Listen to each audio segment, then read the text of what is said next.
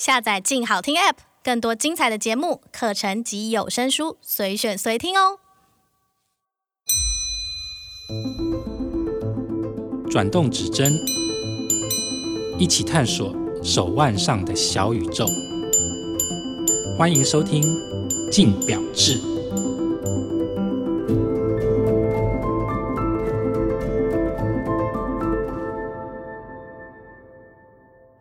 各位听众，大家好，欢迎收听由静好听与静周刊共同制作播出的节目《静表志》，我是静周刊精品组记者王思成 Amanda。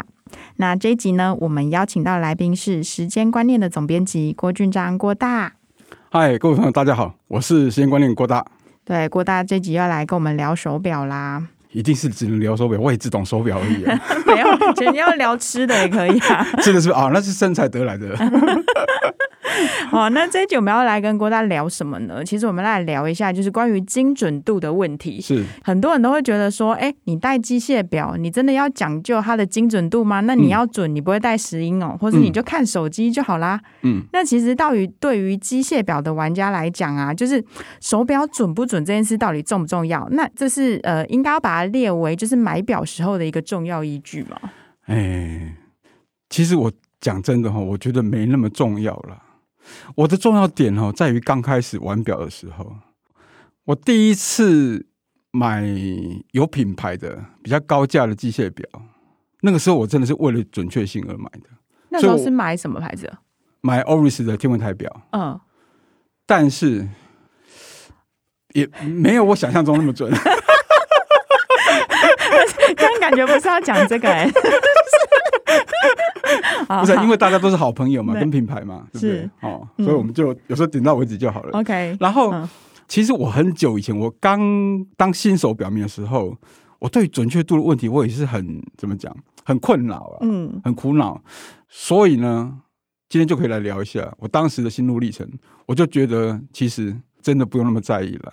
好，那我们先来聊一下，到底手表的那个精准度到底怎么测试好了。因为其实有一些测试啊，是只测机芯，然后有一些是我们会讲说是它是装壳之后，然后还会根据它的多方位去测它的那个精准度。对，那其实这两个有什么差别？那有没有什么品牌是其实这两个它都会测的？嗯嗯，好，测机芯跟测手表哈，就我们所谓成表了，嗯，就完成了嘛哈。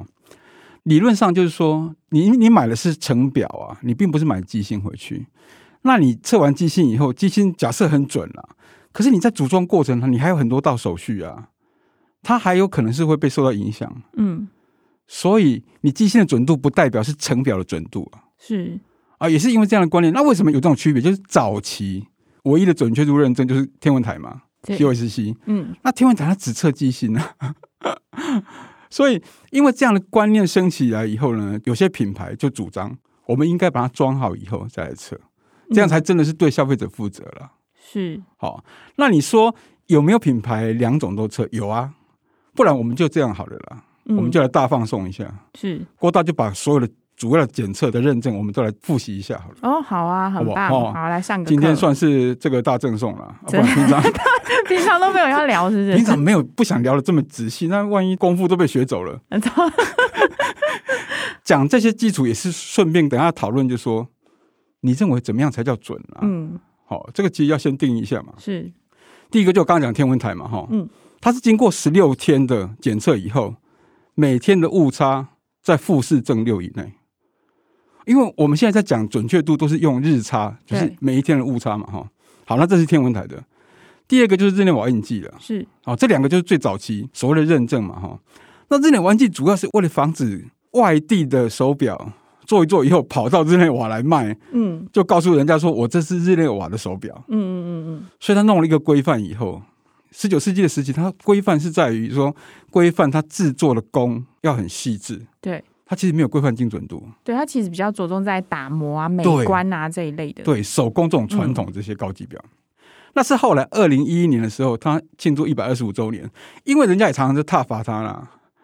你高级表不准，就像我们这次的起因一样啊。嗯、高级表你只检查这些手工，那你就不准，失去意义啊。嗯，所以他才把准确度加进去，但是他也是道德劝说。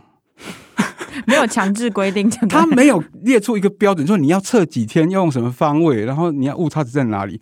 那郭大有在江诗丹顿有找到一个他们的规则，就是说测试一个礼拜七天，要在一分钟以内。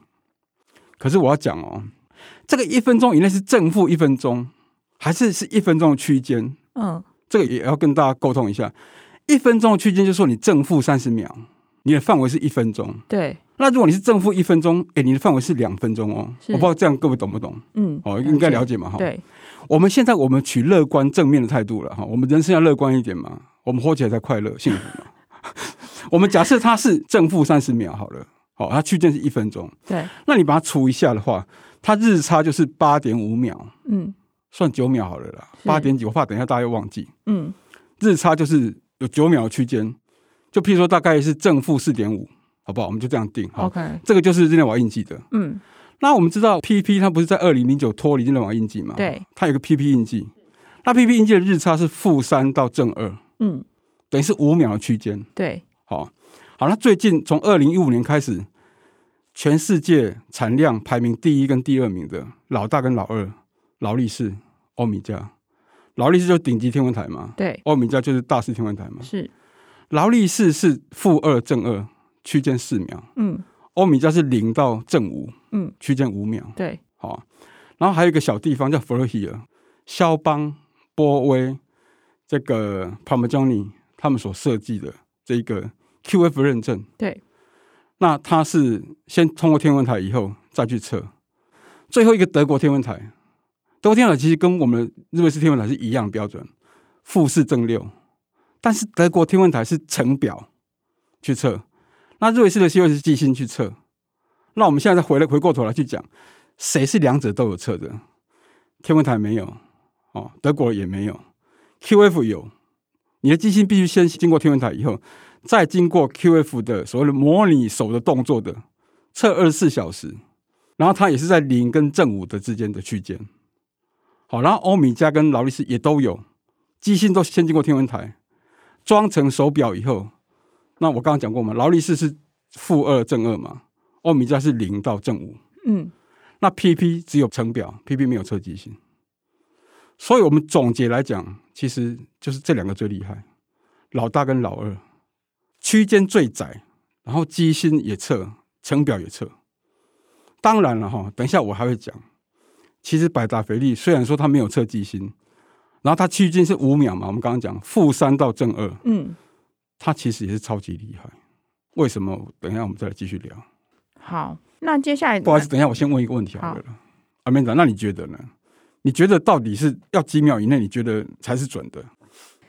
几秒以内是准的，嗯、我觉得。经过我们这些认证都你都了解以后，你刚刚有在听吗？有，当然有啊。有吗？当然有。我刚刚没有在吃便当，我刚刚有认真在听。就我我觉得大概呃。四至五秒内，我会觉得这样的标准。四到五秒内，你是说正负吗？呃，所以区间是九秒。没有，区间是四秒至五秒，就可能正三、负二这种的。所以就是劳力士跟欧米茄的等级。我觉得劳力士、欧米茄的等级是，我会把它列为它是准确度高的手表。了解，好，嗯，好，那你就所以是问好玩的，我们要继续。没有没有，等一下，我 以子之矛攻子之盾。没有没有，我们没有要这样兵戎相见的，不好意思，开玩笑。好好啊，那可是像郭大刚刚讲了那么多，就是其实经过很多不同精准度认证的手表啊，嗯，因为那个其实都还是就很像实验室数据，因为毕竟那个就真的都还是还没出厂前测试嘛，对对。可是我们实际在佩戴手表的时候，你真的状况百百种啊。那其实通过这些精准度认证的手表，它是不是就真的比较准？所以我说，Amanda 不愧于是这个业界哈最专业的女生的钟表记者。因为这业界没有什么女生，因为男生有郭大卡位了嘛。不好意思，好啦好啦，我都退休以后你再好不好？好好好好。你这是问到一个重点了哈。我们要去讨论一个手表准不准确哈，它要有两个层面。一个层面就是我们一般讲的准确度，它是所谓的出厂的准确度。就是你把手表做好以后，它经过检测，哦，它每天日差正两秒，哦，负一秒这样子哈。但是你出厂以后的使用，我们说好的手表呢，它可以维持这个出厂的标准，维持的更久，这是一个。嗯。第二个就是说，它可以耐受你的更多的冲击、更多的磁力，这些外在因素的影响以后，它可以耐受更高的影响，嗯，然后维持不变。我这我不知道这样形容你能不能了解？可以，就是说准的手表是这样子的，所以你刚刚讲的很对，就是说它不只需要出厂时候很准，它也必须出厂以后让你佩戴，因为我们人有很多环境嘛，对，每个人佩戴的情况不一样。是，那好的手表呢，你可以避震能力很好。防止能力也很好，然后也耐磨损。那这种能力我们称为稳定度。嗯，我想你也是记者，对不对？你常常听到人家在写准确度、稳定度，对不对？对。可是我要告诉你，准确度我们是一般的想法都可以知道嘛。我日差多少？对。可是稳定度，说真的，很多记者根本不懂。下面叫做稳定度。其实稳定度就是维持你这个出厂时精准度的，能够持续的时间越久，或者应付外界的因素，你可以应付的。更高等级，嗯，就是表示它稳定度越高，对，是这样子。是那在这里，因为有人的因素嘛，比如说有有些是做出工的，在修马路的，嗯，或者有些是机车主开奥多拜，对，啊让我哭了，嗯，哦，一直震动，对。那跟你一个开宾士车的啊，或者说你是一个上班族的，那你再戴起来一定不一样。所以我们在讨论这个问题的时候，我们必须把人的问题给剔除掉，嗯。因为我如果是我我这个人，我买了两只表啊，我同样生活情况是我在测试的啊，所以我们假定人的因素是一样的，嗯，你懂我意思吗？哈，对，不能说阿明长你带一个礼拜，我带一个礼拜，那我们两个人测，那那不公平呀，嗯，那你的可能会比较准了，对，对不对？因为你是良家妇女嘛，对，所以我在攀岩之类的，因为我在外面招总嘛，哦，我可能会让他很多震动什么的，他就会失真，会慢慢就会变得不准，嗯，是，好，所以。这也是为什么有些听众啊，或者有些朋友呢，你们不要再告诉我这个不准，因为我怎样怎样。我们现在就是要把人的因素排除掉，去看这个手表。所以呢，你的问题我可以现先简单回答你了。运动表的耐受度一一定高于斯文表了。嗯，因为如果我们就刚刚那几个因素等级来分的话，耐震度影响是最大，震动影响是最大的，然后才是什么磁力。嗯。然后才是什么耗损磨损，所以其实一般人都误解，就是说现在用细油丝不是只为了让人更精准而已，它也会提升你耐用度，还有避震能力，是。是这样子的。啊，这就是所谓后续的稳定性的维持，是。那如果说，例如说，假设我有两个牌子都通过一样的认证好了，像是、嗯、哦，好，假设 Omega 的大师天文台认证，然后因为今年帝舵也推了一支通过大师天文台认证的手表嘛，是。那如果以这样的状态来说，我呃，我两个不同的牌子通过同一个认证，那这两只手表它的准确度就会是一样高的吗？哎，当然不一样。为什么呢？因为我们刚刚郭大一直在强调区间嘛，嗯，这个区间，如果你是。测天文台的话，假设了哈，天文台是负四到正六嘛。对。假设你你这只刚好是正六，哦，然后你另外一只是这个零，哎，那这样差是差六秒，哎，你知道我意思吗？哈，对，就是最好跟最坏的情况，它有可能差六秒，差六秒就你看就不在你刚刚的范围里面了。对，你就觉得不合格了。所以呢，为什么劳力士跟 Omega 要把这个区间缩的这么窄？它就是为达到你刚刚讲的。我现在出厂的东西，你不要去挑了。哎，有些人真的神经病哦，他去店里面说有没有两只海马，我要挑一只准的。已经把动作都不会干嘛，你知道不？而且都不会捧够，你知道不？被逼都起来较低了。对对对，要见个皮较水啊，无糖加那种哎。那这个东西就会引起很多困扰啊。所以他们也希望就是说，我现在出去，因为它范围已经很窄了嘛，它的最差跟最坏。啊，差一秒两秒，你又怎样？像郭道，我手表都调快五分钟，所以这也是为什么我刚刚说我不太重视那个。嗯，我都调快五分钟了，五分钟是要一个礼拜才能够累积出来。那那那我干嘛在意那日差一秒两秒呢？嗯，所以你刚刚这个问题，如果针对是天文台的话，哈，会有，它同样通过同一个，但是它会有差别。那如果你是放在 PP。劳力士、欧米茄，我觉得没什么差，他们的标准这样就没什么差。所以哈，我现在要强调一点，就是说，这个标准看似差不多，有没有？一个是十秒区间嘛，一个是五秒、四秒区间，其实天差地远。它背后的努力啊，它从零件制造开始到组装，到最后的测试成果，所花费的心血跟时间，那个是不能够比较的。所以就等于说，其实机芯啊，它从例如说像刚刚郭大讲到的零组件啊，然后到整个机芯组装的过程，或是它打磨的程度跟工法，其实都会影响到它的精准度哦。绝对是，绝对是因为手表是一个很精密的东西嘛，它你要让它达到完美的运转，是牵一发动全身了。你不能够任何一个环节或任何一个零件是有有失误的，所以这也是为什么。我们去看到劳力士跟 Omega 他们的工厂，哎，那自动化程度非常的高，其实是一个很高高科技的一个厂房，不不再像我们印象中传统，好像很多老工匠啊，在那边弄个锉刀啊、螺丝起子底下哦，在那边做事情，不已经不是这种这种印象了。嗯，所以其实如果过度的手工，其实反而精准度不会有像 CNC 或是自动化的那么准吗？没错，你真的一点就通。哦真的哦，所以大家其实高级表的时候在追求的纯手工制造跟精准度这两个东西其实是成反比的，是不是？所以为什么我在我自己的社团里面也讲，就是说不能够对高级品牌去要求它精准度了，因为传统手工跟精准度本来就是背道而驰，就鱼跟熊掌的事情啊。嗯，你怎么可能又要鱼又要熊掌？那为什么呢？你想想看，你要让手表的机芯完美的运转，它的最基础来源就在于第一个。机芯尺寸每个零件尺寸要很精准嘛，那运转起来才会精准嘛。每个动作都合乎你电脑设计出来的动作嘛，对不对？第二个，组装时候你也不能够让它有错位或者有偏移啊。嗯，所以零件的精准跟组装的精准才是后续的手表走时精准啊。所以它整个都是精准连贯的啊。那手工我们人手能够多精准？你要知道，像劳力士啊、Omega 他们这种这些。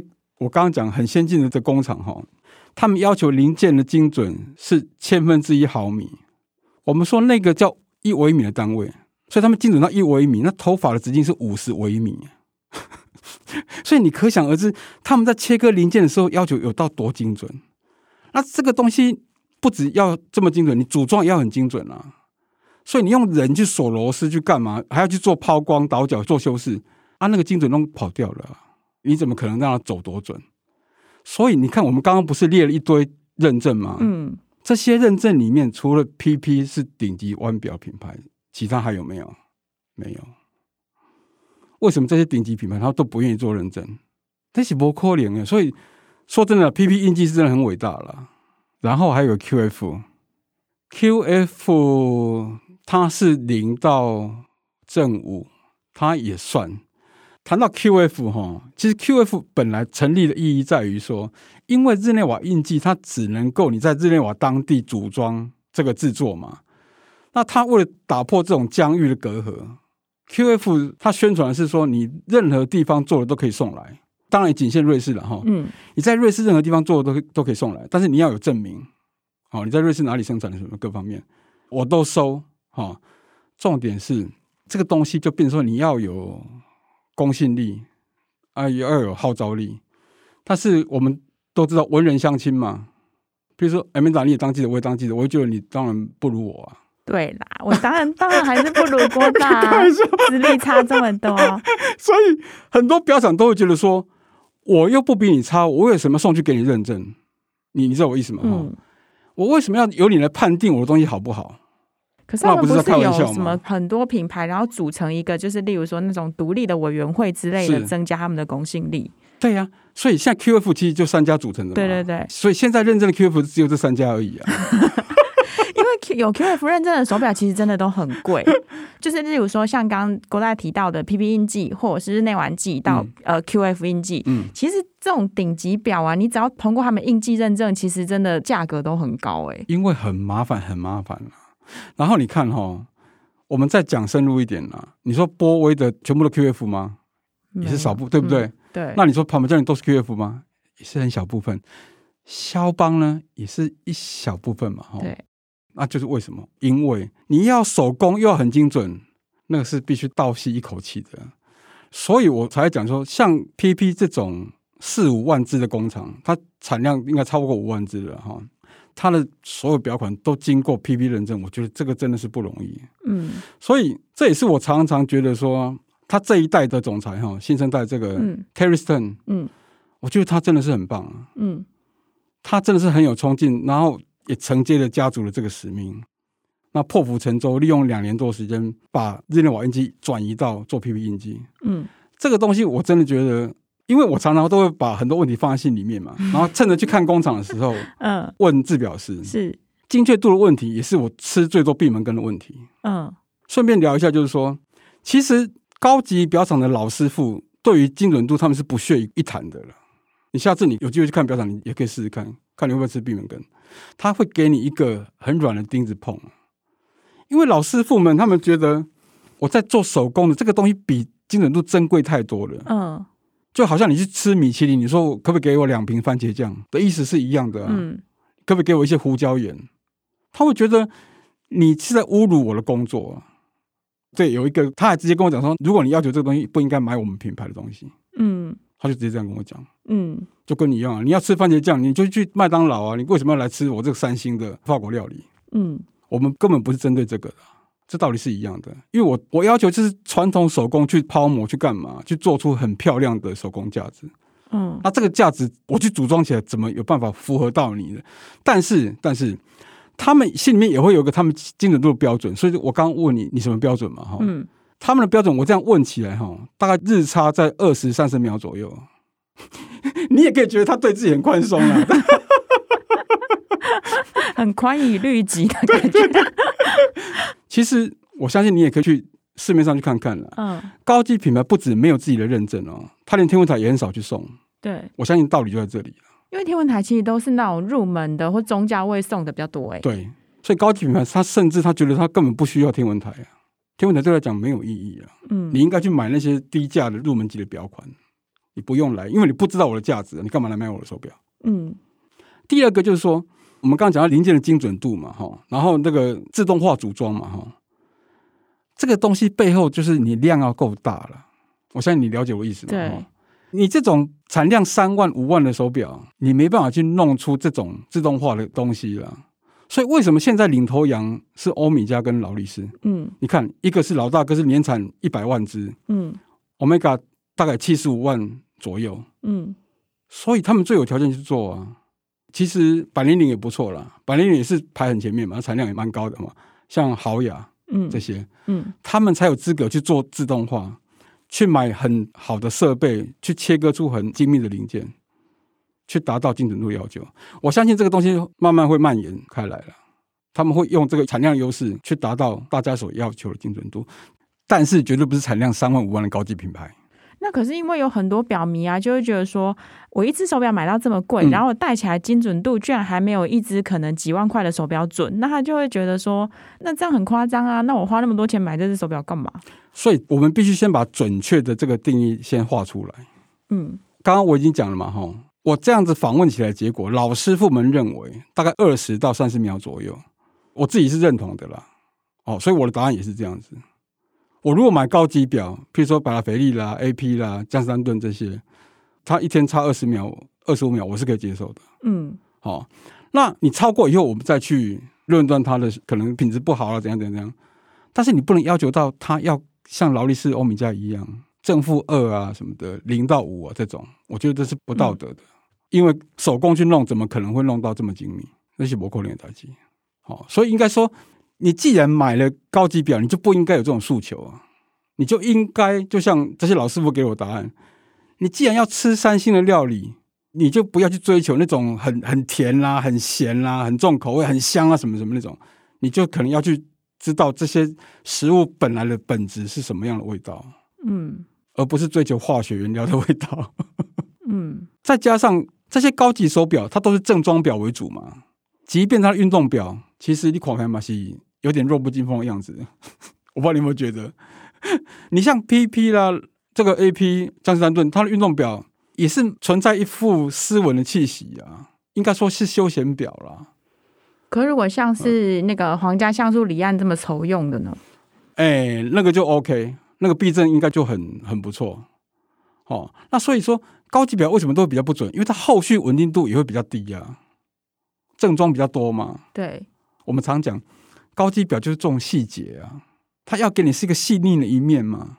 一脑可能抽用啊，它怎么可能会很粗壮？怎么可能会很耐震？这个是一个背道而驰的东西啊。哦，所以你不可能要马儿好又要马儿不吃草啊。如果你要求高级表要有 Omega 他们的高精准度，我觉得这个是强人所难了，这是违背天理的啦。有这么严重吗？所以好，那所以如果郭大最后要给一些，就是真的还是我买了很贵的手表，可是我还是真的希望，哎，还是误差要在他的标准之内啦。如果还是有这样坚持的表明，你会给他什么建议？我会觉得他应该多去体会高级表的工艺、品牌价值，这个机芯的修饰抛模，然后历史背景。这些准确度以外的东西，我觉得这些东西比我每天对时差一秒两秒会让我获得更多满足了。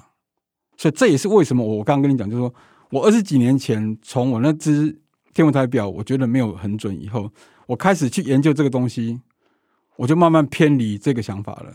嗯，就不再执着在这里了。当然，当然就是说，像我自己带的这个欧米欧米茄啦、劳力士或者精工啊这些。我还是会啊，可是我讲的就是说，你要要求这个东西，你要在中间阶层哦。你再往低的话，你说哎，那郭大那 Seiko 五号也是大量生产的，那它是不是应该很准？嗯、不，它也不会到很准。为什么？因为虽然它是大量生产，可是因为它价位很低嘛，它才一万块左右嘛，嗯，嗯，所以它的用料各方面，它的机芯设计，它的零件成本考量，它怎么能够做的这么精细呢？嗯，它怎么能够给你很好的用料呢？你路边的欧米爽，你不能去跟移工的烤鸭比啊！嗯，你了解我的意思吗？嗯，那是完全是不同层次的啊。所以我们说，为什么现在目前市面上高精准度就是在中间这个二十三十到五十万这种品牌的阶层？我像 GS 就也是很厉害，也蛮蛮准的，就这样子。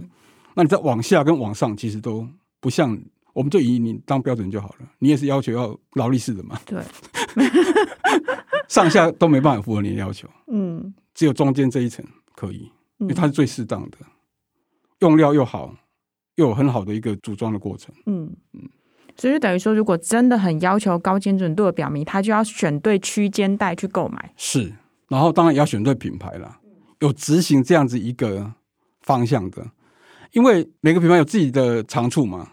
它可能不是因为精准，它可能譬如造型很好看。譬如说有个很高级的品牌，有没有？它很贵，R 开头的。嗯。那它都有很多创新的东西，很特别。嗯，那它也不是要求精准了。嗯，它要求是带出去辨识度很高，嗯，然后跟人家完全不一样。嗯，然后夜店把妹很容易，什么各方面，就是说每个品牌有它的长处了，它不一定会用在精准上面，只是因为这个劳力士跟欧米茄，他们都是讲求实用的领域嘛，他们希望在实用领域称王啊，所以它就会在耐用度、精准度上面去求表现。好，那希望就是今天跟郭大聊完这一集啊，表迷们可以对于精准度这件事情可以有更正确的认知。这样，好，那今天呢，非常谢谢郭大来上我们节目，谢谢。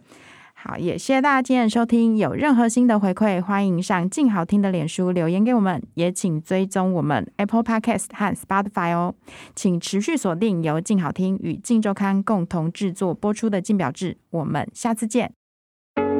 想听爱听。就在静好听。